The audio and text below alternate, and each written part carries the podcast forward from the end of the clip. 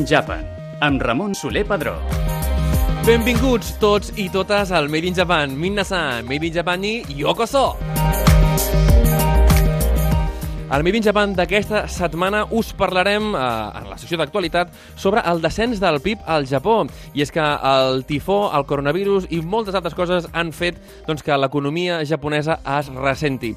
Dedicarem la nostra tertúlia i Izakaya als sabors del Japó i mai millor dit, tindrem la immensa sort de comptar amb l'Albert Mata del Tonkotsu i el Roger Ortuño de Comer Japonès. Continuarem amb la visita de l'Oriol Estrada, que ens presentarà els 501 manga que leer en espanyol. 500 més un, ja veureu, té, té truquet la cosa. I acabarem coneixent la revista Ekiyo amb l'Eric Hill i la Natàlia Sanz. Tot això aquí, a la Casa de la Cultura Japonesa a Onda Cero, Catalunya. Hajime Masho! A Onda Cero Catalunya, Made in Japan, el programa sobre la cultura japonesa.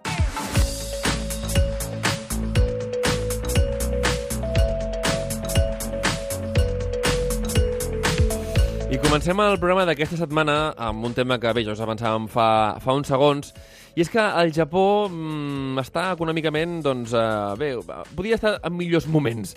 I és que eh, el, seu producte interior brut eh, s'està reduint dramàticament degut al, al tifó. Bé, això crec que és, és de sobres conegut, però també amb un increment al que són els impostos del consum. És que Shinzo Abe ha repetit el seu pitjor resultat eh, en l'economia.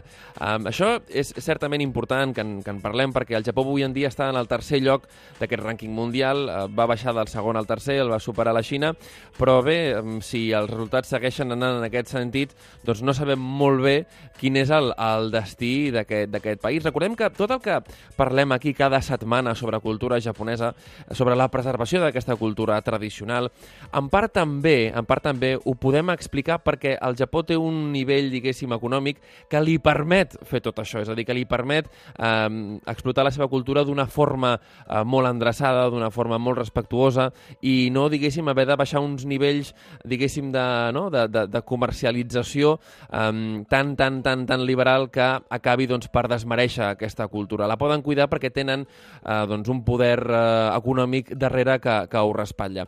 Per, per poder parlar-ne molt millor d'aquest tema i poder conèixer amb molta més profunditat com és que el Japó doncs, s'està endarrerint a nivell econòmic, contem amb un dels especialistes del programa amb el que és eh, no només la política del Japó, sinó també a la matèria en el que ell és doctor, que són les relacions internacionals del Japó, i en aquest cas parlem amb Just Castillo, que és precisament no, doctor en relacions internacionals per la Universitat d'Osaka. Benvingut al Made in Japan, com estàs? Hola, Ramon, gràcies. Escolta, Encantat. com és, com és que Shinzo Abe doncs, no acaba de, de remuntar o de fer remuntar l'economia japonesa?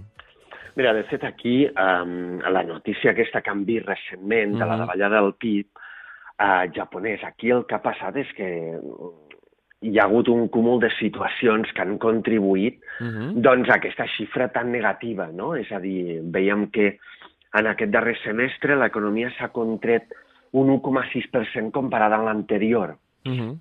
Què ha passat aquí? Bé, com, com bé explicaves, no? hi ha hagut aquesta pujada de l'IVA que ja estava programada, uh -huh. del, del 8 al 10%, encara molt lluny, eh, del que està aquí, imagina't. Molt, molt, molt lluny, sí, però, clar, el, uh, el consumidor japonès, doncs, reacciona de forma molt conservadora, no? I davant d'aquesta pujada, cal tenir en compte fins i tot que aquesta pujada de dos punts s'aplica, és veritat, s'aplica pràcticament a tots els béns i serveis, però hi ha la majoria de béns bàsics, com el menjar, per exemple, queden exclosos, eh? i fins i tot s'han introduït algunes mesures, doncs, alguns incentius, no?, com a, a reemborsaments, doncs, per, perquè no se'n ressenti tant l'economia. Però bé, el consumidor japonès re reacciona de forma molt conservadora i, a més a més, doncs, s'ha ajuntat la qüestió del tifó de l'octubre uh -huh.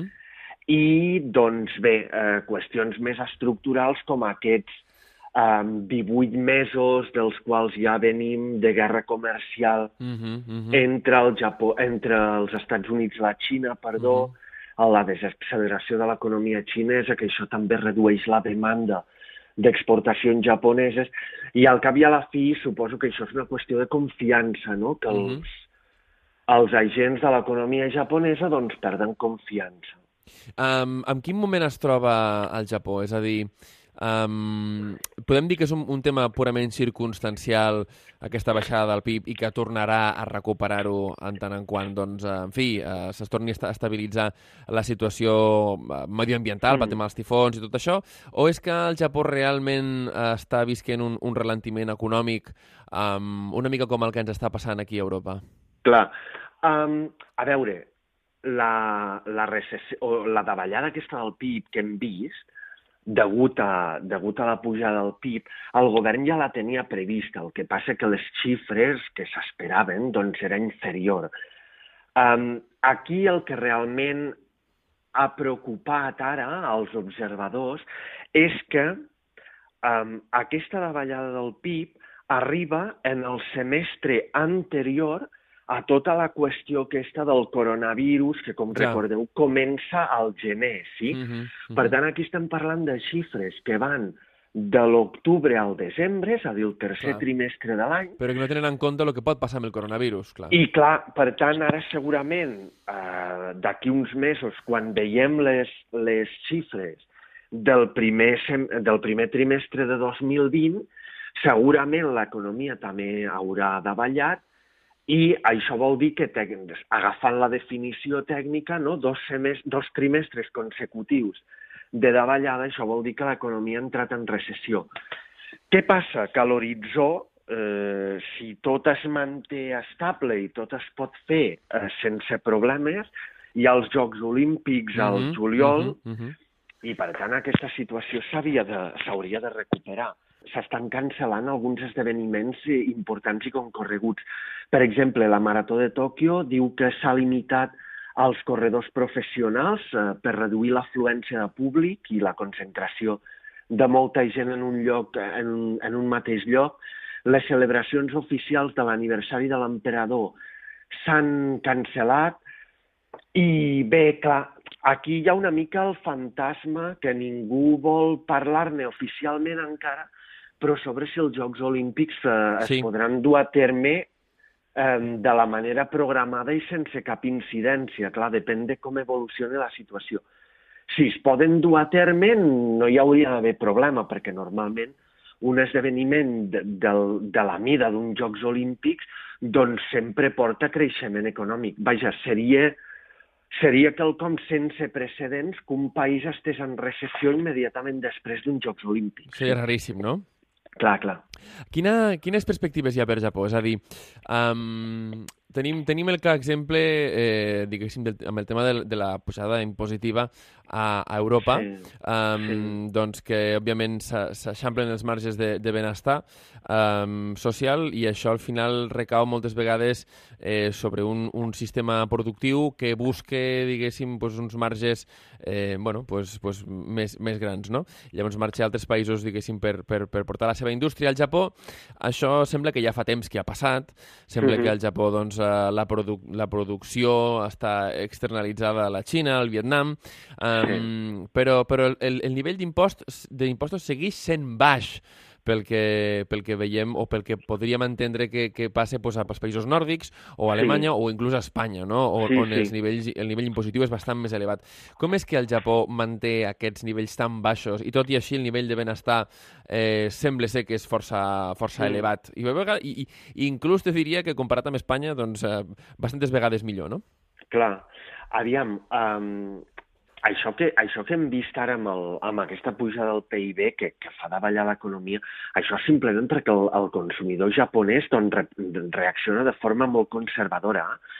Um, la qüestió és que el Japó um, en els darrers anys ha generat molt de deute públic. De fet, el yeah. Japó és el país del món que té unes xifres de deute públic més elevades, eh? fins i tot mm -hmm. més elevades que les de Grècia.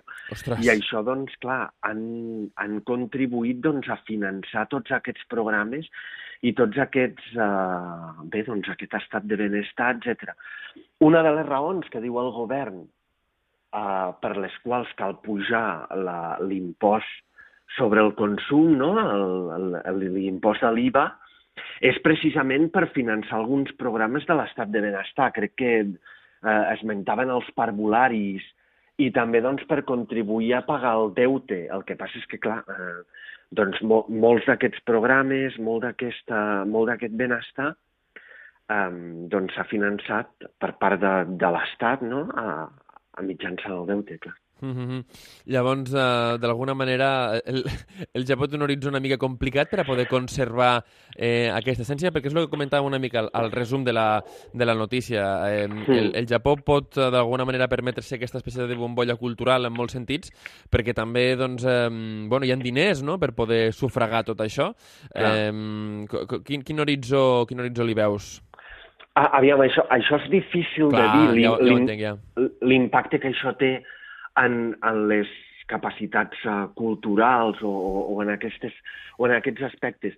El que sí que està clar, per exemple, i lligant-ho de nou amb aquesta qüestió del coronavirus, no? Uh -huh. el Japó um, és molt dependent en, en la Xina en molts sentits, i un d'ells és el turisme. Fixa't que l'any passat, um, aquest 2019, hi ha hagut més de 8 milions de turistes xinesos que han anat al Japó. Això és més que des de qualsevol altre país. Uh -huh. Sí?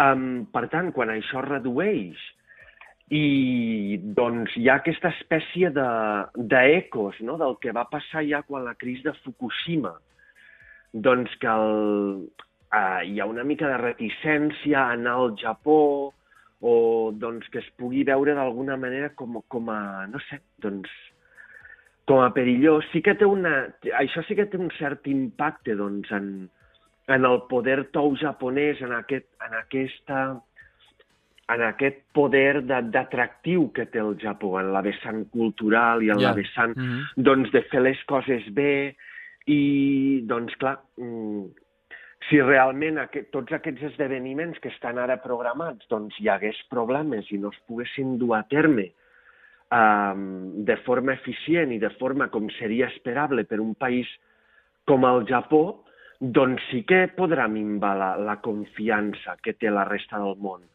O, o, o aquesta, aquesta fama de fer les coses bé i de ser doncs, un país eh, capdavanter en, en reaccionar d'una manera doncs, eh, no sé, e, eficient mm -hmm. i, i, i, i bé davant d'aquests reptes. Sí, sí. El que passa que això és molt difícil de dir, clar. És, sí, no, no, és que és, és, és tal, com, tal com apuntes tu, realment sí, sí. doncs molts d'aquests països que, que es poden permetre, diguéssim, els grans luxes de tenir una, una cultura molt, molt, molt cuidades perquè també hi ha mm -hmm. un, uh, un gran pressupost públic destinat a, a cuidar aquests monuments, a cuidar, doncs, uh, els en el cas del Japó, doncs, els temples, els santuaris, tot això al final, doncs, uh, clar que les pròpies comunitats s'autofinancin, però si l'Estat no té poder per poder, per poder doncs, ajudar a tot això, doncs, a poc a poc, a poc a poc va desapareixent. Just Castillo, doctor en Relacions Internacionals per la Universitat d'Osaka, moltíssimes gràcies per ser, com, com sempre, com ets en aquest programa, eh, una mica la nostra, la nostra guia de com Japó en l'actualitat i en la modernitat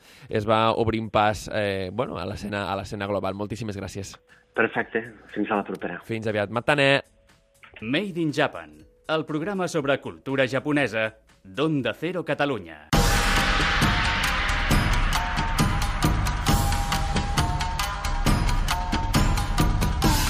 Benvinguts a la tertúlia Izakaya. Recordeu, Izakaya, el lloc en el qual els japonesos perden la vergonya. I avui és que, més, el nom de la secció ens ve al pèl, perquè avui farem una espècie doncs, de tertúlia dedicada a el que es menja en una que és gairebé tot el que hi ha dins de la gastronomia japonesa, dins del Nihon Ryori. I més tenim la immensa sort de tenir dos convidats de luxe, de veritat de luxe, perquè ens dedicarem a fer una espècie doncs, de recull de la història eh, de com s'ha introduït la gastronomia nipona a casa nostra. Eh, tenim la immensa sort de comptar amb el Roger Ortuño. Benvingut al Made in Japan, Roger, com Què estàs? Què tal, Ramon? Molt bé. I també, doncs, mira, l'Albert Mata, que ja el coneixereu, que també ha estat moltes vegades amb nosaltres al Made in Japan, des del restaurant eh, Tonkotsu, eh, també el tenim avui i ens explicarà com està la seva vivència amb la gastronomia japonesa. Benvingut. Gràcies, Ramon. Escolta, a Roger, Comer Japonès, no? Tu comences aquest eh, blog de sobres conegut per tothom, et converteixes en aquesta espècie de gurú de la gastronomia japonesa, fas eh, aquest diccionari o aquesta eh, enciclopèdia no? de la gastronomia japonesa que ens vas presentar ara fa ben poquet, i mm, clar, com és que tu decideixes un dia dir, escolta, a mi això la gastronomia japonesa m'agrada i m'hi vull dedicar? com a divulgador? Com passa això? Mira, doncs a mi em va, a mi em va venir la falera doncs, arrel d'estudiar de, japonès, ja Mhm. fa molts anys, eh, i arrel d'això doncs, vaig descobrir la, la cuina japonesa, per, la, vaig tenir l'ocasió de tastar-la per primera vegada i em, Mhm. va, em va agradar molt, i jo de fet sempre he treballat i, i treballo com a publicista, diguem-ne, en publicitat, o sigui, de màrqueting digital, diguem-ne, Mhm, no? xarxes socials, etc. I, bueno, va ser una mica doncs, unir, unir les dues passions, no? Va haver-hi un primer moment? És a dir, ostres, he provat aquesta recepta i de cop i volta, bum, no? Se m'ha obert el cap o no? Sí, sí, sí jo de fet eh, encara ho recordo, el, el primer plat que, que vaig tastar va ser l'okonomiyaki. Mhm. O sigui, de Ah, fet, i Curiós. va ser perquè feia, feia intercanvi de japonès amb un, amb un professor de- d'Osaka, Mhm. eh, perdona, de, de Nagoya, i un dia em va convidar a casa seva Mhm. i, i va, fer, va fer això, no? l'okonomiyaki. Em vaig quedar com flipat, no? de dir, ostres, què és això, no? amb el katsuobushi, Mhm. eh, que hi ha el, el, Que és la tonyina, eh? La, Sí, la, el, el, el, bonítol. el bonítol, Mhm. el, els flocs de bonítol sec ratllat, i de fet hi ha una expressió en japonès que és el katsuo dori, que és el, Mhm. el ball del katsuo, no? que és això Mhm. quan està calentó. Sembla que estigui viu, eh? Que dius, Sí, què és això? i s'està movent, no? Doncs això, doncs, que és una cosa que al final és una, de, de, de cuina molt, molt, molt popular, no? diguem-ne, Mhm. o sigui, una cosa molt, molt d'anar per casa, no? per entendre'ns, però mira, en aquell moment doncs, em, va, em va captivar, no? I, i recordo que va ser el primer plat, exactament va ser aquest. O sigui, l'okonomiyaki amb el katsuboshi a sobre, eh, ballant, Sí, això sí, és el, sí. que et va, el que et va agradar. Uh, Albert, en el teu cas, com és que, que vas decidir dedicar-te a una cosa que realment el vostre restaurant era dels, dels primers, si no el primer, a Barcelona a portar el ramen i el tonkotsu famós, no? Com, com és això? Correcte, aviam, jo realment el, el tema no em dedicava a la, a la gastronomia i degut a situacions de, de crisi en altres sectors teníem un segon projecte Mhm. i ens vam avançar a ser copropietari del restaurant Tonkotsu. No? Mhm. Uh, a partir d'aquí, el... jo la cuina japonesa, nipona, ja la coneixia perquè havia fet diversos viatges a Japó i de més, i era un segon projecte que teníem. Aleshores, clar, va ser l'intuir que hi havia la possibilitat de portar a Espanya i a Mhm. Barcelona un nou tipus de menjar que no existia, no? Mhm. que era el ramen. Uh, de fet, avui, aquesta setmana fa, fa un lustre que vam obrir, és a dir, fa cinc anys, Ostres. en la qual estem aquí, no? I, Mhm. i ha sigut un recorregut d'iniciativa, perquè Mhm. si no realment no penso que ens haguéssim introduït amb la quantitat de gastronomia nipona que ja hi havia adquirida a Barcelona Mhm. i grans xefs, a posar-nos en una cosa nova. Va ser la, la novetat que li vam veure l'oportunitat. No? Clar, però realment ha estat una novetat i una oportunitat que, que molt visionària, perquè, correcte. um, curiosament, doncs, uh, fa cinc anys el tema del ramen no existia. És a dir, pot, pot, ser que hi hagués algun restaurant, tal, però no era una cosa que la gent, quan pensava com menjar japonès, pensava al sushi, punt, final, o yakitori com a molt, no? Correcte. Però, però el tema del... I, i com, com és que vau decidir? Escolta, això a mi m'agrada, ho he provat, i crec que aquí triomfarà. Això, clar, com, com ho veus? Havíem tingut un viatge... És visió de negoci, això. No, no, sí, sí, sí, és correcte, si no, no ho haguéssim fet. O sigui, vam Mhm. tenir un viatge anterior a Japó i coneixíem molt bé la gastronomia, tant a Japó com a Àsia ens ha agradat molt viatjar, Mhm. i això ens ha donat una visió de, de lo que és la cuina en general. Mhm. No? Mhm. Aleshores, pues, sí que vam veure l'oportunitat d'anar-hi i justament aprendre l'art del ramen. No? Mhm. Llavors ja va ser un viatge únic exclusivament de tres mesos dedicat a, al ramen. Llavors, clar, et dones compte de lo, que, de lo que porta. Aquí a Barcelona fa cinc anys hi havia dos restaurants al nostre. Mhm. No hi havia manera de ningú el coneixés, inclús el Roger Ortuño va tenir l'oportunitat abans d'obrir de picar la porta. Que curiós. Però bé, perquè és un home molt, molt introduït i molt il·lustrat, Sí, sí. i va venir a provar-lo, no? I vam tenir que dir perquè vivia per la zona, i va ser molt curiós que avui ens trobem aquí cinc anys després, no? Ostres, sí, sí, curiós, eh? Sí, curiós. sí. No, no s'havíeu tornat a, a veure Sí, sí. amb altra ocasió? Bueno, sí, havia anat, havia anat al- alguna ocasió més, Sí. i, però això sí que recordo la- la- l'anècdota, la, no?, de que jo de fet vivia pràcticament davant, porta en porta, Ah i... Allà, que és a, a, Val a al València, carrer en Pau Claris, sí, eh? en Pau Claris, i va haver una època doncs, que, que vivia allà Mhm. i, i això, doncs, que em vaig veure el cartell no, la porta, dic tonkotsu, dic, a veure, això de ser japonès, no? això de ser de ramen, no? A la suposo, força. no? I Com, sí, sí. com vas decidir, o com, com vas veure que el, que el tema de la gastronomia japonesa, igual que, que l'Albert diu, escolta, doncs jo vaig fer una aposta de negoci, tu, en, en, cer en cert cas, també vas haver de, de fer-la, no?, l'aposta de negoci, vas a dir, dir, escolta, jo em vull dedicar a ser un divulgador de, de la cultura gastronòmica i, escolta, i peti qui peti. Mm, a veure, potser han anat, han anat, mm, han, anat succeint les coses, no? Mhm. com d'una manera més, més natural. Llavors, Jo, de fet, ja et dic, jo treballo sempre amb la part així més de, de publicitat, per entendre'ns, mm -hmm. no? I llavors doncs, ha sigut doncs, el, bé, doncs, el treballar per una sèrie de clients doncs, de, de, del sector no? de, de l'alimentació doncs, de marques mm -hmm. o, de, o de restaurants o establiments mm -hmm. o així, i llavors ja et dic, ha sigut més una cosa més mm, natural en aquest sentit. No, Ja. no ha sigut tampoc allò una cosa provocada o premeditada de dir doncs mira, doncs ara em centraré en aquest, en aquest àmbit, en aquest sector, no? Vull dir, ha sigut per sort doncs, ha sigut que, que, que, que s'ha sumat, que és la, la, la meva afició, no? la meva Mhm, passió, no? diguem-ne. El, eh, hi ha gent que em diu, escolta, doncs podries fer el mateix però aplicat a cuina mexicana, no? Sí. Ja que, I dic, a veure, és que... Però és que no m'apassiona la cuina mexicana, sí, escolti. No, no hi entenc, no? no, no Sí. sí. entenc la, la, les coses que, que coneixem Exacte. el públic general, no? Exacte. Diguem-ne, Les però fajitas, tampoc, tal, i tampoc prou. hi he aprofundit no? Mhm. de, de, en el mateix nivell, no? Mm -hmm. um, D'això que em dius, no? Tu esperaves que, que fes aquesta, aquest creixement tan espectacular i tan exponencial la gastronomia japonesa a Catalunya i a Espanya en general? Tu esperaves o penses que seguiria sent, doncs, bé, com, com ho és la mexicana o com és la, mm. la gastronomia de tants altres països que té un lloc important, però no és com la gastronomia japonesa que a cada carrer, a cada, a cada bloc n'hi ha dos o tres, o, o com Mhm. a mínim un, no? Sí. Potser, a veure, tinc una visió més sesgada en aquest sentit, o tinc o tenim, no? Que estem tots, Tots tres, sí, tots sí. ficats, no? Eh, llavors, clar, ho mirem tot des del prisma de, del que nosaltres ens, ens agrada o el que nosaltres ens fixem, no?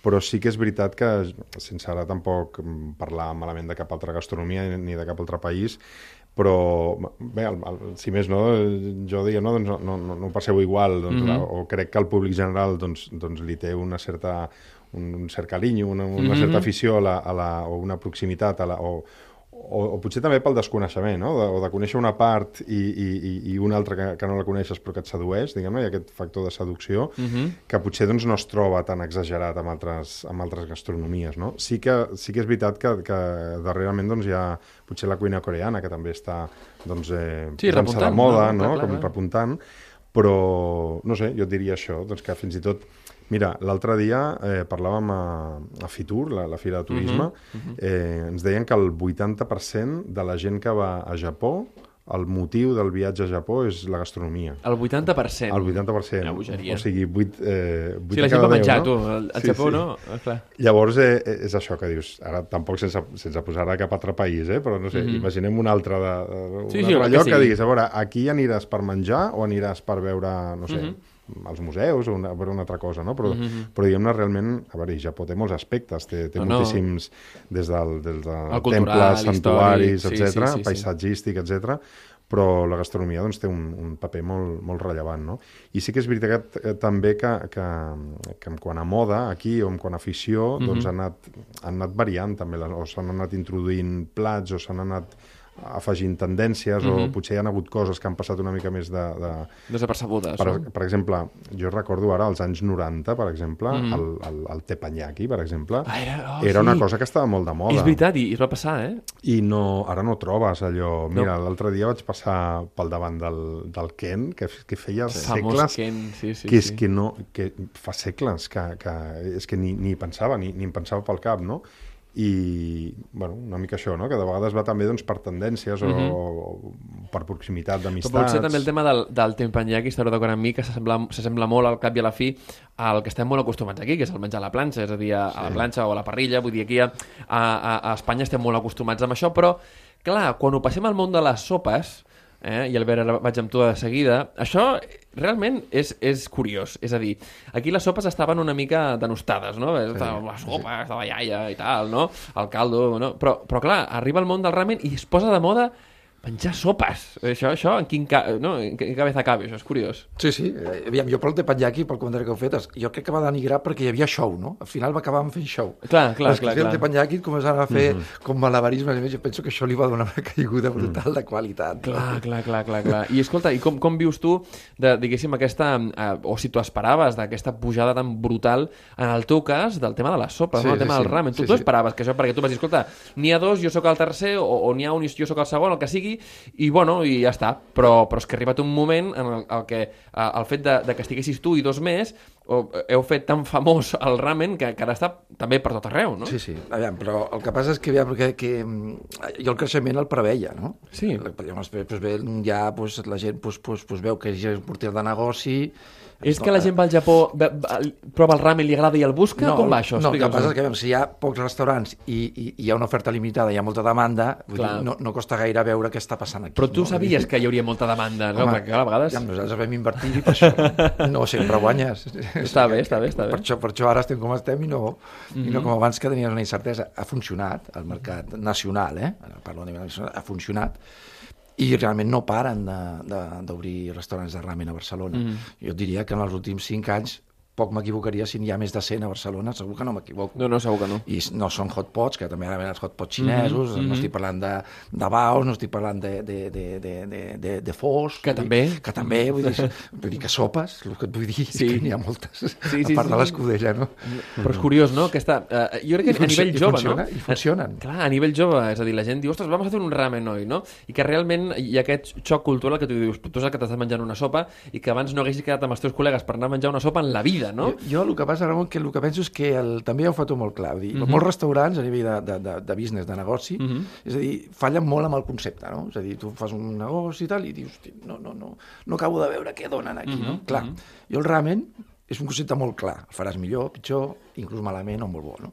Però el concepte és molt clar. I si la gent coneix, a Ja més està. opina molt, prova. Llavors, clar, el, el concepte és molt clar. Jo l'equipararia a la pizza o l'equipararia al sushi o l'equipararia al Frankfurt, no? És a dir, Mhm, mhm. Frankfurt Lolita o, el concepte, o, eh? o Sí, ramen sí, ja, està no? això. Però vull dir que al final ramen tothom sap el que vas a Mhm. menjar sopa. Eh, mhm, Més dolenta o més bona, repeteixo. No, no, vull dir que, que això és un concepte molt clar. La, la gent ho coneix i la gent prova, llavors la gent opina. Però, bueno, Barcelona és un milió 600.000 persones i la situació a Barcelona és una altra. És una, serà una altra tertúlia, vull dir que, Sí, ho podem fer, ho podem fer, però, però seguríssim, no? Perquè és, és un món en si mateix, és un ecosistema en si mateix. Anem ara um, al mateix que va passar amb el ramen, és a dir, que Albert, tu vas anar al Japó, el vas provar el ramen de diferents llocs i vas dir, escolta, això està molt bo, això ho hem de portar, és una oportunitat de negoci. Està clar, eh, vosaltres penseu que hi ha encara fórmules, receptes, eh, plats eh, japonesos que són coneguts al Japó, són molt bons i tal, i que aquí encara no han acabat de funcionar o que encara falta introduir-los? Mm, jo el que veig és això, que, que per exemple, al Japó, doncs, eh, els tipus d'establiments doncs, eh, estan especialitzats en diferents plats, no? en diferents estils Mhm. o diferents nivells, no? Per exemple, això, doncs, et trobes un, un establiment que només fan ramen, un establiment que només fan eh, planxa, Sí, sí. no?, per exemple, Mhm. o, o només fan cuina kaiseki, o fa- fan el que, el que allà en diuen cuina japonesa, no?, que dius, Mhm. bueno, ja, japonesa perquè la tradicional japonesa, no? Eh, I aquí doncs, eh, sí que tenim la sort doncs, que també doncs, de, des de fa bastants anys doncs, eh, ha començat aquesta hiperespecialització. No? doncs, Mhm. et pots trobar establiments doncs, que fan només cuina kaiseki o que, que s'han especialitzats en, en, en gyoses, per exemple, Mhm. només com a, Sí com a sí. leitmotiv, no? diguem-ne. El, que, el que passa que després doncs, igual doncs, t'ofereixen més plats, no? O el xorompo, per exemple, que és d'origen xinès, Mhm. I, i això, doncs sí que et, o pastisseries, o llocs on, on fan mochis, o tateries, etc. no? Doncs et trobes a, en aquestes, Es va aquesta hiperespecialització, Mhm. que crec que és, que és interessant. I ara se m'ha anat la pregunta, que m'havies dit específicament, que quina, era, que quina era la que trobàvem a faltar, no? Una exacte, mica. exacte, exacte. Eh, jo, com Però a- una, eh? Roger, que et conec, eh? Sí, Ai, sí. No. Mira, jo crec que, jo crec, a mi em sorprèn molt Mm. mm. que les guioses, Mm. que tenen molt de joc, eh, sí que hi ha algun, algun establiment que, que, que, que s'ha especialitzat amb, el, amb, el, amb la guiosa, però em sorprèn que no hi hagi hagut aquesta mena de boom com el ramen, diguem-ne, doncs que, que establiments doncs, que facin guioses amb, amb, com a monotema, no? Diguem-ne, Mhm, de, dir, de dir, mhm. mira, aquí les fem de, fins i tot si, si vols, eh? de, de botifarra, de...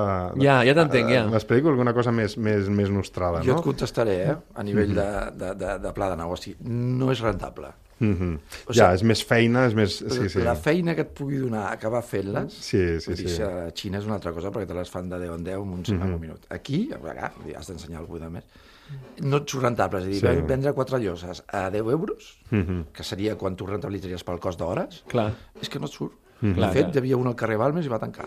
Sí. Ostres, tu. Bueno, hi ha alguns de, xinesos també de, de, Sí, això sí que n'hi ha, però crec que, Sí. clar, és, és un concepte diferent, molts són restaurants familiars, que, Sí, no? És, sí, és, sí, és un... clar.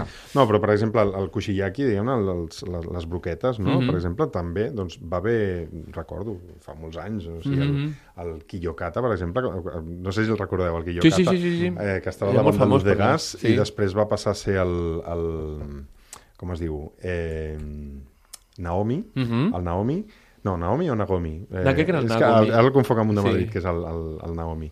El Nagomi eh, sí que feien moltes coses, a, com tipus Ahà. yaki, yakitori, fe- feien coses al, al, amb broquetes, no? Sí, sí, Kushiyaki, sí, sí, no? sí, Diguem-ne. sí, sí, sí. I, I també, va, i també caigut, eh? és allò una cosa que la gent respongués. I Mhm. això, per exemple, sí que és molt senzill de, de, de preparar. I al Japó no? és, molt, és, molt, és una cosa que es veus molt, el tema de les broquetes. Sí. Però, és, però potser hi ha aquest concepte que al Japó és molt street food. És a dir, que Mm. hi ha molts tenderetes que tu els agafes i dius "Ai, m'ha agafat gana, és la una, encara no vaig a dinar, o a les 12 Mhm. no vaig a dinar, em, em foto dos broquetes i ja, ja, ja corre, no? A Madrid, per exemple, hi ha el, el Torikei, Mhm. que està especialitzat en, en yakitori, Mhm. però li diuen yakitori dining, en el sentit Ah, com, de dir, com de dir, és un yakitori, però, ei, Però senyor. De, de senyor, eh? eh? Fins i tot et fan, et poden fer un maridatge amb, Ah, amb bé. cervesa japonesa o amb, amb, amb, amb, o, amb, o amb sakes o així, no? Ahà. I tenen coses molt, molt, molt interessants i també la- l'estètica i el Que guai. local i així, doncs és un, un lloc així agradable per, que ve de gust, no? Vull dir que no, no és... O sigui, seria traslladar aquest, aquest street food, diguem-ne, doncs dignificar-lo, no?, d'alguna Mhm, manera. mhm. I no sé, penso que hi ha, hi ha encara molt, molts plats que es podrien posar de moda, no? Però al final, bueno, igual s'han posat de moda, però dins d'una oferta gastronòmica més, més general, no? Més generalista d'un establiment. No? Jo et plantejo una cosa, el natto es posarà de moda algun dia? Mm, Perquè el natto és una cosa extremadament japonesa, que, que fins i tot la gent que, que, que veu anime o que llegeix manga i tal, això li sona moltíssim. Sí. Uh, i, I clar, el natto té una pinta curiosa, eh? I el sabor també, eh? Vull dir, Mhm. això penses que algun dia arribarà aquí o, o massa japonès? Jo conec una, una, una persona una només... mica com els callos, que no, no s'exporta, no? Jo conec una persona només que li, que li van agradar la primera. O sigui, Sí, no, no, a mi no, eh? Va ser a primera vista, no? A mi, de fet, t'he de confessar que, que fa molts anys doncs, era l'única cosa que no m'agradava de la cuina japonesa. Mm, mm, sigui, que deia, puc menjar tot menys, menys el natto. Mm. Llavors, eh, eh, fins i tot vaig escriure un article i tot, i que parlava d'això, Mhm. i un bon dia vaig anar a un, a un restaurant i, a- amb un amic i vam demanar doncs, per menjar i tal, i el cuiner va i em planta... Mira, això va ser en el, en el Bunsichi, Mhm, concretament. mhm. El, el Takashi Komura em, em va plantar allà un, un plat i em diu, mira, té, això és per tu. I dic, hòstia, dic, això no ho hem demanat nosaltres, no? Mhm. sí, sí, sí, I era un, un, un maqui de, de, de calamar i amb, Mhm. i amb, i amb nató i, Mhm. i això, doncs, amb l'alga nori, amb la soja i tal. Jo crec que va ser la, la, la vegada número 5 o 6, o no sé quantes portava ja, no?, de- d'intents fallits, i just després de provar aquell em va, em va captivar. No? I Ostres, potser perquè te'l van disfressar una miqueta. És qüestió, és qüestió de, de, de repetir i acostumar el paladar. Una mica Ah, moltes tot. vegades és, com, tot, com tota la vida, qui t'introdueix i com t'introdueixen a, les, a les coses. Albert, tu trobes um, a faltar alguna, algun ingredient, alguna recepta o algun plat que al Japó doncs, tingui cert èxit, encara que no sigui purament eh, japonès, i que pensis que aquí encara doncs, s'ha de donar una empenteta més perquè triomfi? Jo crec que Japó està bastant, bastant introduït a nivell nacional. Costaria, si no ve un gran xef d'autor, fer coses, no? Tenim uns restaurants de molt nivell Ahà. que experimenten. Però jo penso que també la, la, la cuina japonesa a mi m'agrada perquè en el fons sembla molt complexa i l'únic que té és que tracta molt bé el producte. No? Això és molt interessant. Es basen Sí, sí, en un sí. producte de primera, el millor que puguin, i el tracten amb respecte, cosa que aquí no passa, no? I és la filosofia que té. Llavors tenen 15 o 20 ingredients, Mhm. que són els que combinen entre ells. Soges, missos, eh, eh, llet de coco, eh, no sé, mm, eh, salsa d'ostres, Mhm. eh, salsa de peix... Mhm. Eh, Sí, però no... no, no... Bueno, la de coco i d'ostres Bueno, potser és no- més, més de... Però, bueno, però to Sí. tocaven barrejant dintre del que és el marinatge de Mhm. les coses, no? Mhm. Els sucres... I, Sí, sí, és a dir, no, no té un ventall, no? Eh, Exacte, ja, jugues ja, amb, ja. amb, amb, 20, amb 20 diguem-ne, bàsics Mhm. que combines, no? A partir d'aquí el producte és el que et mana. Mhm, I preserven molt el que és el, el tema del producte Mhm. i el gust del producte. Llavors pues, posen les seves maridatges, no? A mi això m'agrada i, i, i és el que en certa manera pues, pues, pues, practiques, no? I Mhm. totes les salses pues, te les fas i a més i et dona pues, pues, pues, aquesta filosofia Mhm. asiàtica en general, japonesa en particular. Clar, perquè no? vosaltres també tracteu, per exemple, a part de la gastronomia també coreana, vietnamita i tal, Clar, clar. I, per exemple, el tema dels kimchis és una cosa que ha entrat molt, no? Tailandesa, a més, clar, llavors, això jugues amb, amb tot això, no? Mm Mhm, -hmm. Clar, el més purista es- estil japonès és un altre... Clar. És un altre...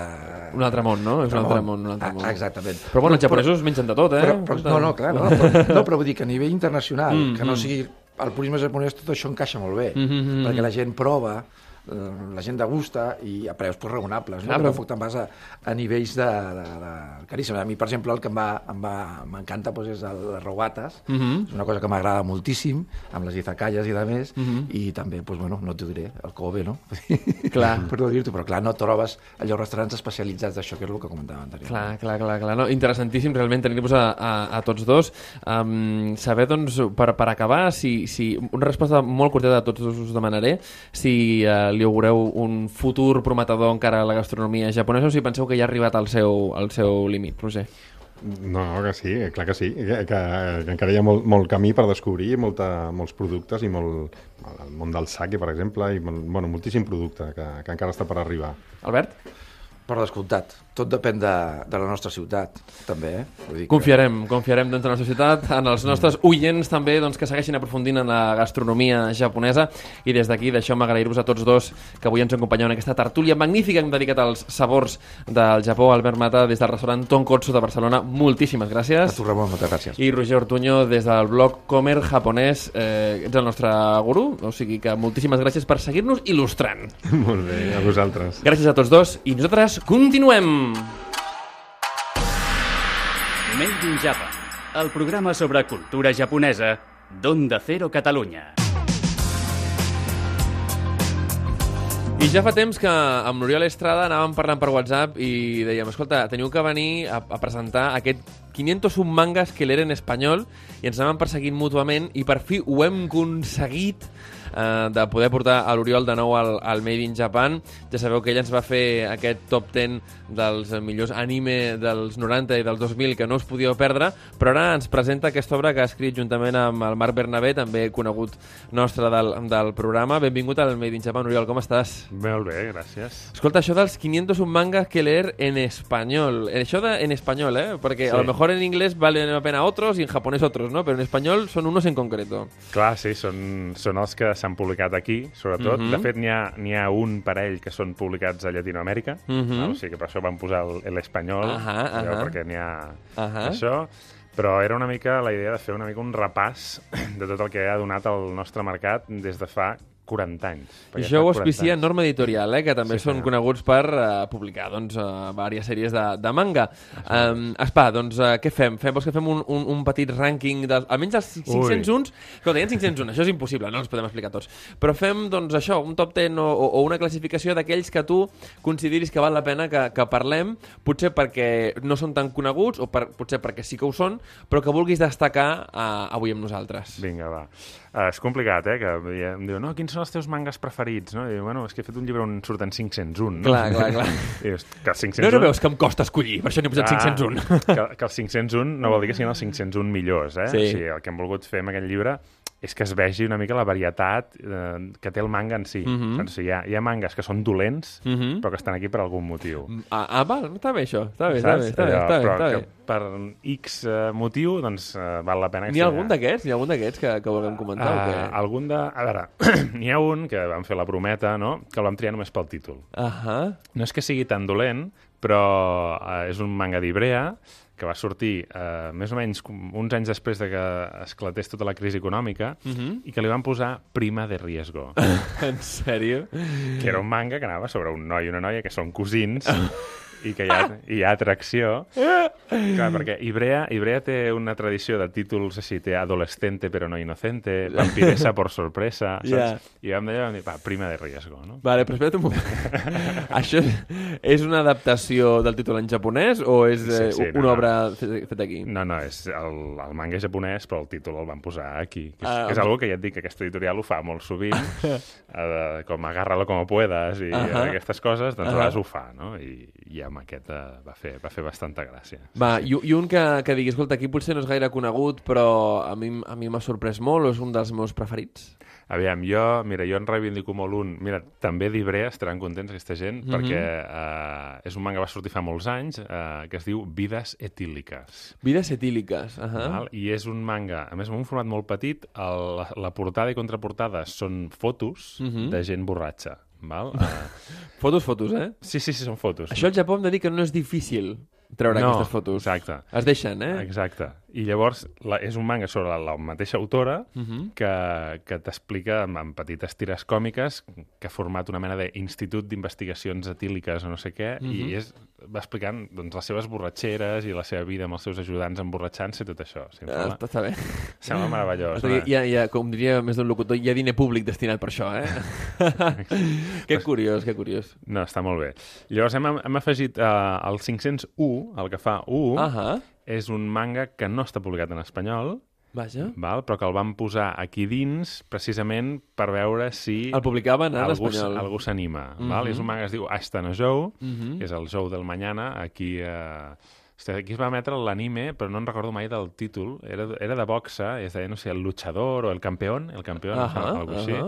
I és un manga mític dels anys eh, 60, de, que va ser bueno, molt revolucionari, va ser una mica un símbol de totes les protestes eh, estudiantils Mhm, universitàries que hi mhm. va haver a l'època, eh, i a més a més el van acabar etiquetant com un manga perjudicial en el seu moment. Ostres, molt interessant, llavors, eh? Perquè, de fet, l'exèrcit roig vermell, eh, ai, l'exèrcit vermell japonès, o l'exèrcit roig japonès, com ho vulguis Sí. dir, eh, van, van segrestar un avió l'any 72, si no recordo Mhm. malament, i en el seu comunicat acabaven dient nosaltres som els Joe del demà. no? Ah, som els Ashita no no, Joe." jo. Sí, sí, sí. I clar, això va fer que el manga... Au, clar, agafés connotacions polítiques una mica subversives, eh? Sí, exactament. El món subversiu al Japó té tela. I, eh, però a part d'això, el manga és bo. Escolta, vosaltres us heu llegit 500 mangas? Jo això no m'ho crec. Uh, sí, més. No em Uh, fotis. 500? Clar, a veure, és a dir, aquí en Marc i jo ens el vam repartir. Sí. O sigui, en Marc em va fer 251 i jo em vaig fer 250. Ah, amigo. I, i, i, tots, I tots els que hem fet cadascun ens, el, ens l'hem llegit. Mhm. Però clar, és que ens hem llegit més. Ostres. És a dir, jo et diria que potser un...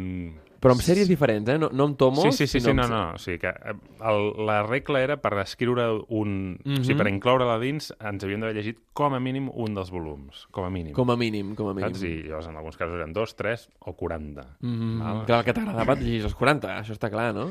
Si hi havia, si hi havia temps. Si hi havia temps, no, no, està clar, està clar. Però clar, això realment és un, és un treball d'investigació, perquè t'has de- d'agafar totes les editorials i anar quasi eh, edició per edició, no? És a dir, això com ho fas? Mira, hi ha I un... després, perdona, perquè dius, clar, diu, un, un autor... però clar, millor és una sèrie que comença malament i en moltes que comencen una mica fluixes i que, clar, arriba un moment que a la meitat dius, ostres, quin giro ha pagat això? Clar, realment és molta, molta feina la que heu hagut de fer, no? Clar, a veure, el primer vam agafar eh, un de, un de les persones que ens ha fet... eh, Tenim com dos pròlegs, no? Tenim un pròleg per un senyor que és Frederick Schott, que es va fer un llibre de manga als anys 80 super important Mhm. perquè el manga es conegués fora del Japó, i després tenim uh, uh, el de, que és el que porta la web que es diu listadomanga.es. Uh -huh. I aquesta web, que està superbé, té registrats tots els mangas que s'han que s'han publicat en, en espanyol. Vaja. I llavors va ser agafar la llista i començar a dir aquest, aquest, aquest, aquest, i posar-los en, un, en un Excel, no? i a partir d'allà fer una selecció fins a que discutir Marc i jo, que tampoc vam discutir gaire, que si havien d'entrar o havien de sortir i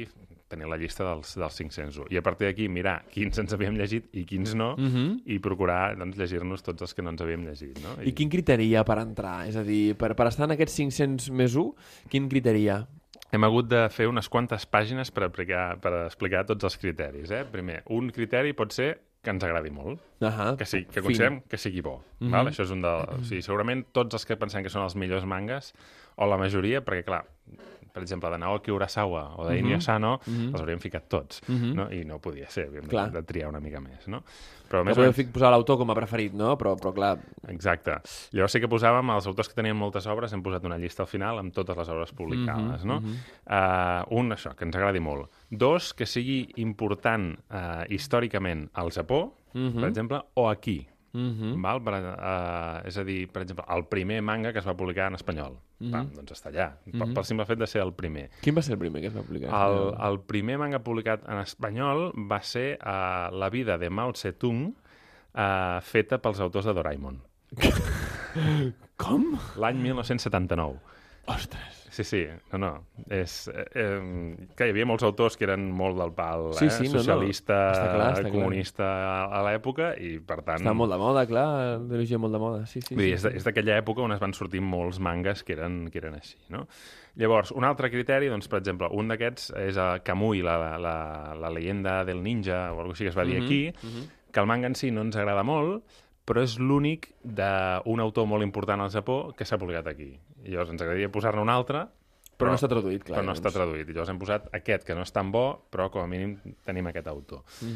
I coses així, o un perquè càlculo diferencial, eh, aprende càlculo diferencial en manga. Per què? Doncs per mostrar que hi ha mangas de, de tot tipus. Clar, didàctics també, no, Sí, no, sí, no, no. absolutament. I, i, i, de, i, i històrics... eh, Hi ha, hi ha una sèrie de... Bueno, hi ha una sèrie, no una sèrie de... Sinó hi ha una sèrie que, que vaig veure l'altre dia sobre filosofia. Eh, i, El i, Pajerder, sí. Ah, exacte, exacte. Mhm. I que va explicant doncs, eh, doncs, diferents autors de la seva època i els contextualitza i tal. I és una forma extremadament amena d'aprendre, no? Això es va posar molt de moda als Apple 80, a Mhm. fer mangas didàctics i, i a fer això, no? Agafar, per exemple, la Divina Comèdia Mhm. en manga. Saps? Clàssics de la literatura en manga. O fins i tot hi ha, que de fet no sé si és el que vam incloure dins de, del llibre, que és El Capital, de Karl Mhm. Marx, Sí, sí, sí, aquest, aquest l'he vist. i està allà, Sí, saps? sí, sí. Està explicat de, en forma de manga, no? Mhm. I coses així que són realment molt, molt curioses i que nosaltres el que volíem era mostrar això, aquesta varietat infinita de, de mangas que, que pots trobar, no?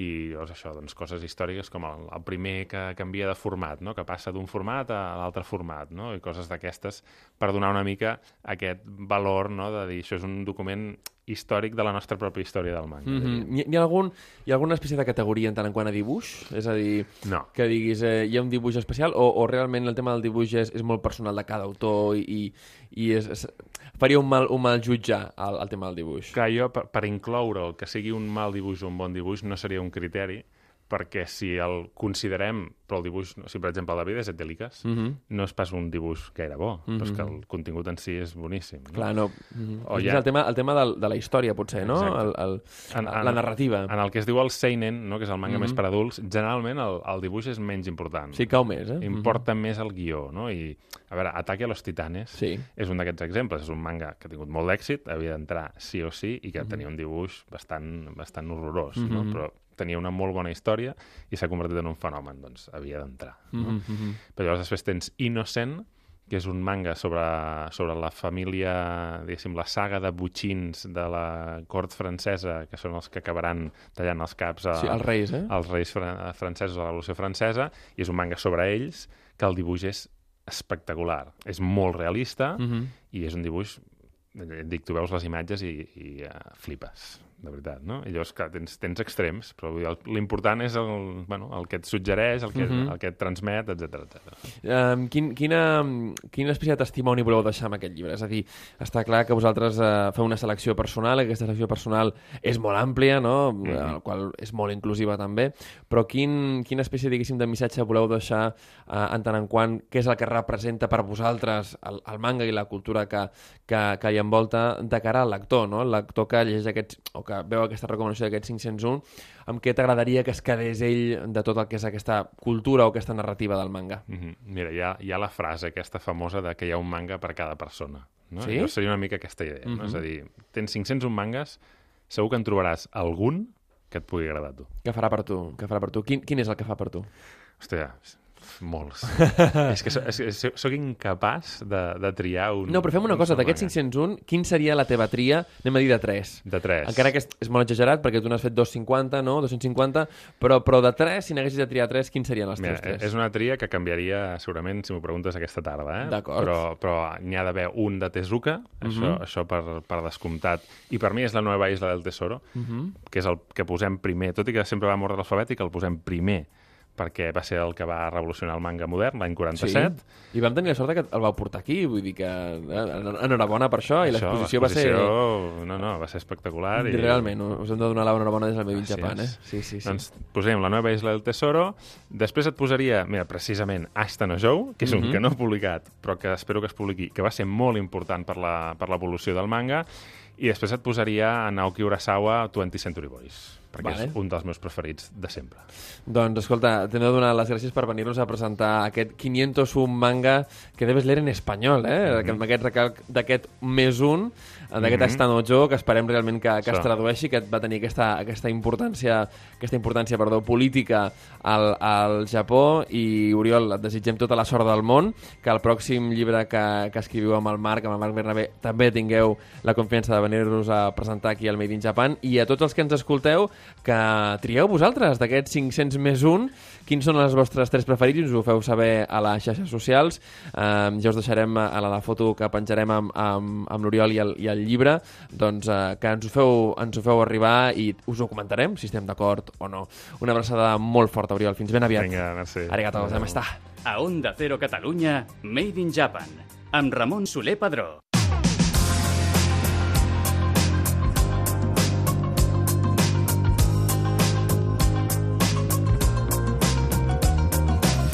I aquesta setmana, per, per acabar el programa, eh, volíem acostar-vos amb unes edicions que aconsegueixen fer-nos més propera a la cultura japonesa.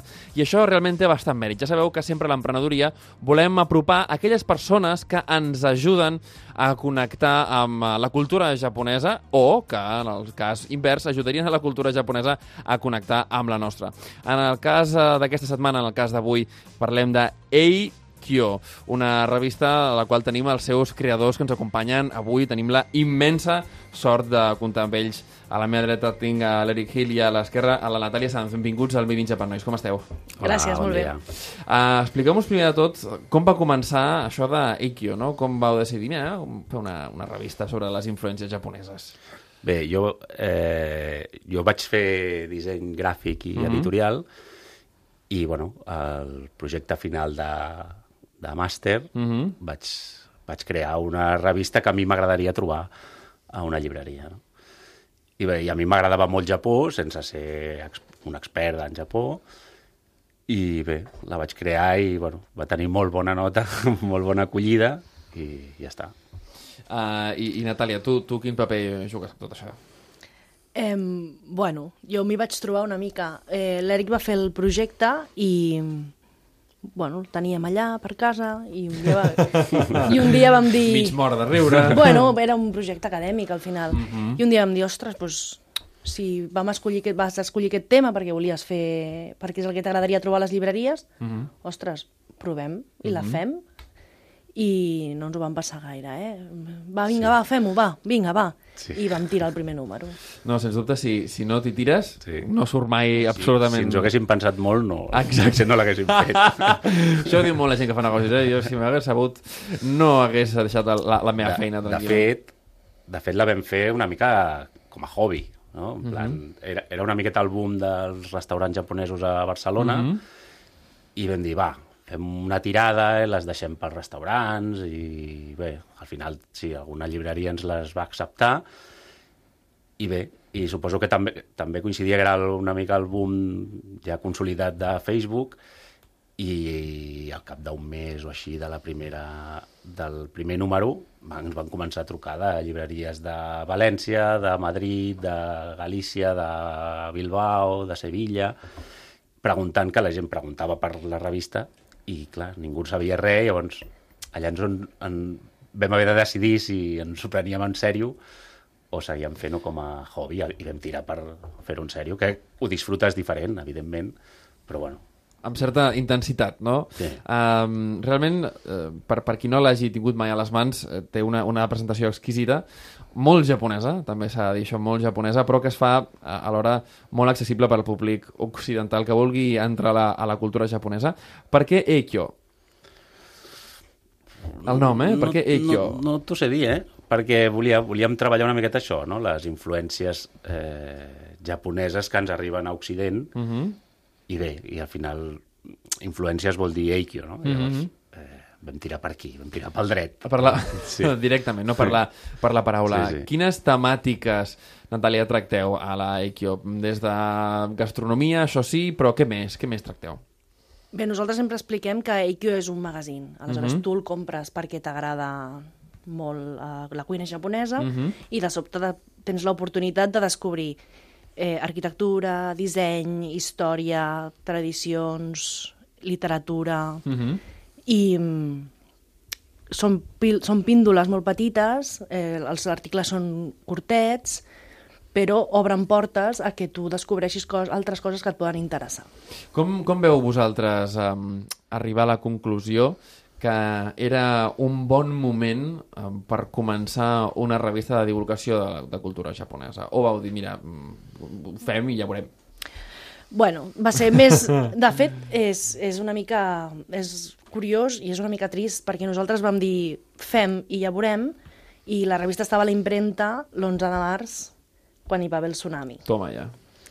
Eh, el, el Japó va saltar totes les teles aquell, aquella primavera. Tothom parlava de l'esperit japonès, uh -huh. de la idiosincrasia japonesa, de com els japonesos es comportaven i, i reprimien les emocions i no molestaven, com es repor... Sí, sí, sí. L'impacte que va ser el veure doncs, eh, tota una, una zona com la de Fukushima totalment devastada i els japonesos ajudant-se, no, no mostrant massa, no, ni Pensant- plorant ni tal, en sinó... els altres. Ah, exacte, anem a ajudar, anem a reconstruir, vinga, va, anem per feina, no? Aquesta mentalitat tan japonesa, no? Jo crec, jo tinc la sensació, la sensació de que d'ençà del tsunami el Japó ha passat a estar molt més present a la, a la vida de tothom. Mm -hmm, mm -hmm.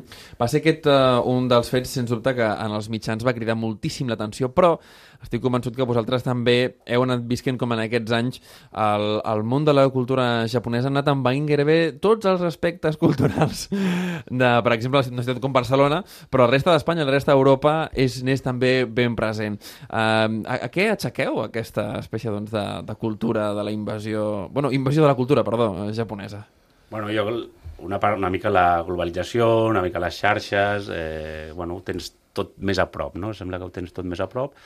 El boom dels restaurants, a, a, sobretot a, a Barcelona, que ha estat allò brutal, eh, i arrel també de- d'això de, del, del tsunami de l'11 de març, eh, es, van, es van crear no sé quants esdeveniments de solidaris, la gent va conèixer a l'origami de, de molt més a prop, hi havia tallers de cal·ligrafia, hi havia tallers de somier, bueno, i, i va haver-hi allà un boom més enllà del sushi o el manga, no?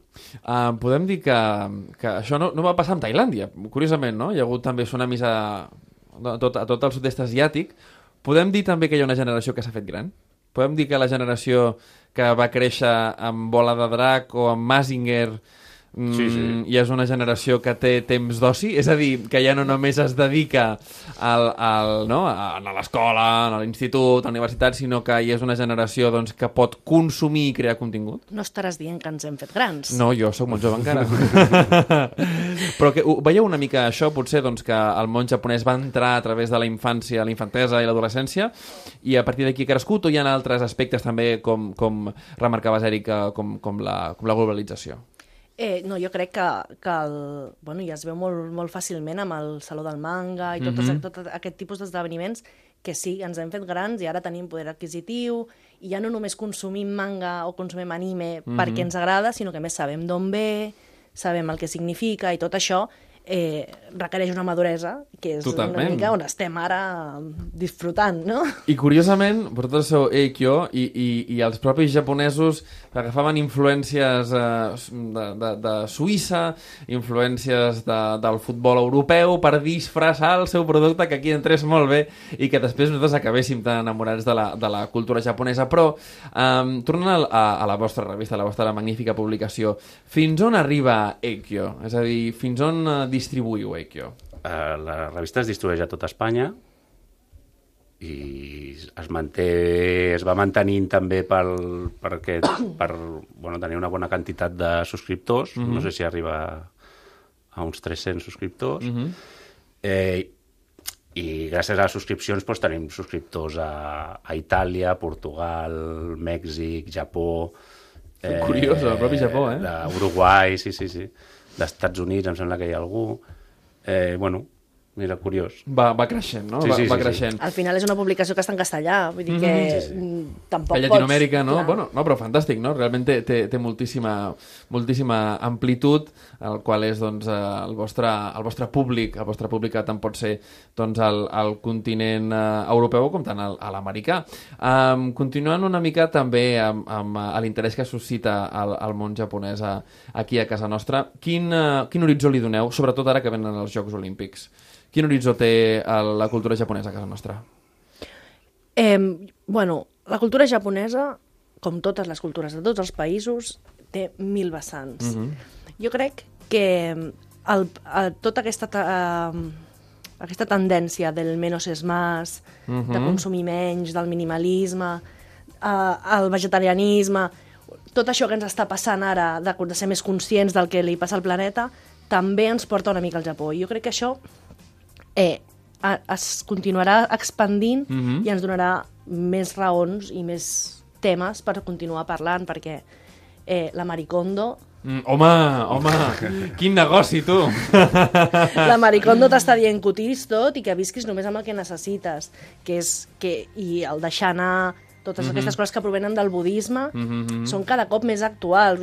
Al final estem parlant d'una tradició que al Japó és ancestral i que ara per nosaltres és com la novetat. Clar, clar, clar, no? interessantíssim això que comentes, no? del budisme, veritat, del, del budisme zen, que per exemple te'n vas al Shingon i no poden tenir més coses, que és el més recarregat del món, no? Vull dir, els mateixos japonesos tenen molts contrastos Bueno, però i això és el que perquè nodreix. el budisme per la persona és minimalista, però pel Déu és a tope. Exacte. És, bueno, igual que el cristianisme, igual, els altars, Igual. els altars perquè és per Déu, llavors és, és tot d'or. No, no, no, tal qual. És molt, realment és, és veritablement, veritablement interessant. Uh, alguna cosa que ens pugueu desvetllar del, del, pròxim, eh, del pròxim número? Doncs no, perquè estem treballant en ello, no? Estaves trabajando en ello. Ahà. Eh, Bueno, el número de primavera sempre porta especial llibres, fem una mica honor És al Sant Jordi, No? Molt bé. i apropem literatura japonesa menys eh, mainstream Ahà, que, molt bé. que el, Que el Murakami, que el Murakami eh? sí. Magnífic. Ara, bueno, la revista sempre té un... En totes les revistes tenen un projecte fotogràfic, Mhm. sigui d'una fotògrafa japonesa o, no, Mhm. però sempre relacionat amb el Japó.